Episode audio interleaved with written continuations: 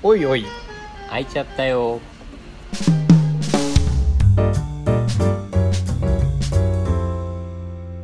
タイミングはですね夏休みの時は知識は全部点になってたんですよ実は。夏休みまでは。ずっと点になっていて、夏休み会う人会う人にどうやったらこの知識を線にすることができるかなっていう話をあの、まあ、大悟の弟子の友達とかにいろんな人に聞いていったんですよね。で聞いててもやっぱりなかなかつながらないまあみんなつながってないから誰も答えを知ってる人はいなくてでつながっていかなかったんですけどうんつながり始めたタイミングがどこかはわからないんですが昨日あそれが昨日日つながったって自分ではっきり気づいた瞬間が昨日でした。だからワクワクしてたのかな。もしかすると。点と点がつながった。うん。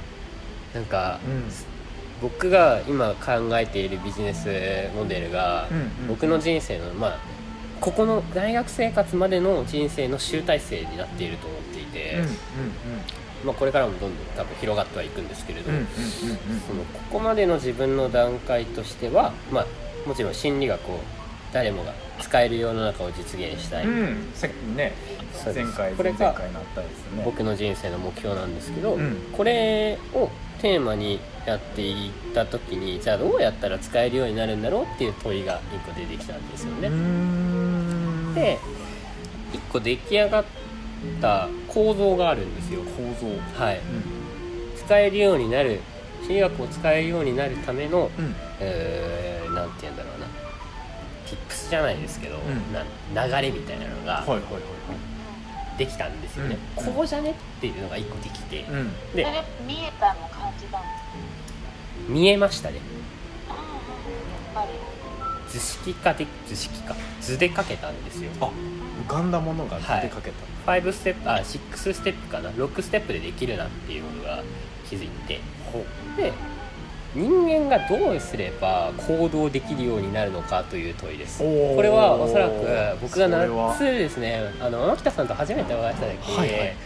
あの僕なんだっけどうやったらその心理学使えるようになるのかというお話を多分したんですよ、うん。でその時に例えば電車で本をなんかもう本持ってきてるのに本を読めないみたいな、うん。読まない人たくさんいるよね、うん。でスマホをいじっちゃって注意がそれちゃってっていうのがあったりすると。でそういうふうにやりたくてもできないとか,、うん。なんかこういうふうに思ってるんだけど何かができない。人間はなんかそういう悩みを抱えている人が僕は多いなって思うんですよね。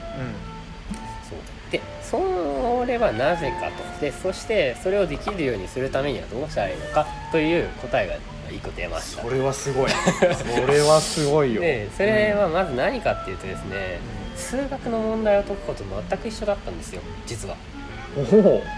でね数学の問題を解く時初めてね例えば2次関数の問題を解きますっていうふうになった時に、えっと、僕らは、えっと、まず一番最初に何しますか？何します？二次関数の問題を解くときに何するか、初めて二次関数の問題と出会った時にまだ知識もない状調態。でべるんじゃない？二次関数ってなんだろう？そうですよね。解き方を調べる。そうですそうです、うんうん方程式とかはいはいはいはい。公式を覚えなきゃいけないですよね、はいはいはいはいはい y イコールそうだね。dx 勉強しなきゃいけないみたいなそう勉強しなきゃいけないんですよ、うでこの段階がまず一番最初なんです。んうんうんうん。これが僕は前提知識っていうふうにやっていて前提知識。一番最初はこの一番最初のステップは前提知識がまず必要なんですよね、はいはいはい。で前提知識がないとうん。人間ってわからないから何も動かないんですよ。そうだね。まあそりゃそうだね、当たり前のやりようがない。当たり前なんだよね、うんうん数学の問題解きたいでも公式わからないじゃあ解けないですよ、うん。やり方がわかんないねって話になって、でそうなった時にじゃあ覚えますと。勉強しました、でじゃあ次は何するかっていうと何が何があります？問題を解きますよね、うん。問題を解くくということはうん。問いが出てくるんですよね例例題1とか問い1とか。っていうふうになるんですよ、はいそれは一番最初なんですよね、うん。でうん。実はここがこの2番目の問いのステップがうん。一番大きかったんですよ。こう。ここに気づけなかったんですよ。何年間も。どういうこと？どういうことかというとですね僕の友達とか、まあ、いろんな人と話していてうん。気づいたのは、できないって言うんだけれど自分の中で問いを立てないんでですよね。それがどうしたらできるようになるのかとか。そうそう。例えば電車の中で本読めないんだよね。それはまあなんか悩んでるんだよね。どうしたらうまくどうしたらできるようになるかなって一応言ってはいるけどでも前提知識がないからやっぱり解けないんですよ、だし前提知識があったとしても、うんその問いを立てない。はあはあはあ例えばはあこういうことが心理学的に分かってるよね。こういうふうにやったらいいよねってはい。みんな心理学の知識識インプットしてる人たちはいます、はいい、ますけど、い、いよね。分かってるよねって言って、うん。その先に行かないんですよ、うんうんうんうん。問いがないから。うんうん。なるほどね。そうなるほどこの問いののステップが必要だったんでここの問いのステップは自分で立てるのでもいいし、うん。誰かに立ててもらうのでも大丈夫で。すはいはいはいはいはいはいはいそうですよね。数学の問題とかももうね出てきますよね、うんうんで自分で作るのも OK なんですよ、だから要はその難しい二次、その数学の問題があって、はい。じゃあそれをまずはここからやっていきましょうみたいなその問いの1、例題123みはいはいはいたいなところをそもそも作ってないから、そうですそうです。やり方を捉えたとしてもそうです。こをどう解いそれを使って解いたらいいかが分かそうですそってないみたいうなですそうです。ある。そうなんです。あるね。実はそうだったんですよね。で前提知識問いっていうふうになります。はいで、はいこのはい。後に、えっと、来るのが実行なんですよね、うんうんうんうんアクションのステップ、うんうん実際に問題を解き始めるっていうステップがあります。で、うん。大体ここになった時に2パターンに分かれていえっとまあ大体できるんですよ例題とかは。例題とかも解けるし、練習問題もまあまあ簡単な問題とかだと解けるとね、まあ解ける時もあるしできない時もあるんですよね、はいでできない時解けた時まあ両方どっちでもいいんですけど、うん。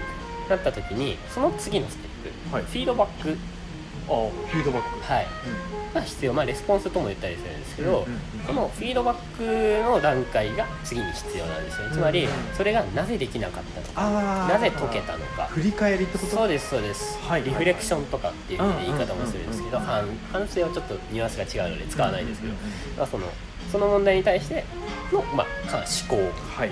をするとで、まあ、今ここまで前提知識問いそして実行と,、えー、とフィードバックですね。でこの後にフィードバックをするとこのフィードバックはあの皆さんいろんなところでやってます実は。セミナーに行ったりとか本あら他の本を読んだりとか、はいはいはいはいまた前読んだ本を読み直してみるとか。やるねやるね、いろんな機会でやってるんですよね、うん。これがフィードバックの段階で、そうすると知識が少しずつ定着していくようになります、でその次に来るのは何かというとまた問いを立てるんですよね、た問いを立ててじゃあ今度は何に使おう？とか、まあ、前できなかった問題をまた解いてみようというまた問いを作って、うんそしてまた実行をする、ここまでが6個のステップなるほど応用問題を解けるようになるんですよね最後最後の実行はその難しい自分で立てた問いを解けるようになるんですよ、ではいじゃあ数学の問題でどうなのっていうと、さっき前提知識公式を覚えました、うん例題解きました、そしてえ答え合わせして、そしてそこのフィードバックをやりますよね。はい。その後にこの応用問題っていう難しい問題が出てくるんですよ、うその難しい問題を解けるようになるために自分で問題作ったりとか、フィードバックを生かしたりとかして、そしてまた別の問題を解く、ぐるぐるぐるぐる回っていくって感じね。そうです。やっぱり。でねでねここが面白いところでこれを僕たちは小学校1年生から大体高校3年生までみんなやってきたんですよ。ああ確かに。みんなやってるんです。やってるね。じゃあなんで日常生活でこれできないの？できないんだっていう話なんですよ。同じことずっとやってきてるんですよ。はいはいはいはいではい。もそれはいわゆる学んだことを活かせていないっていう話なんですよ、うんうんうんうんそう。数学は数学だからとか、学もそう別のジャンルで切り分けているので、うんでもやってることは実は一緒なんですよ、ね、なるほどね。そう。あー。だからもう根本的に人間が何かを学んだり成長したりいうステップはそうなんだけどそうで縦で切るっていうかこう横に展開できてないってことね。そうですそうですで確かにね。でね僕ここまででも十分自分の中では大きな発見だったんいやですよ。相当ニコニコしてますよ。でもっと大きなことに気づいてしまって何かというとですねもっと大きなこと実は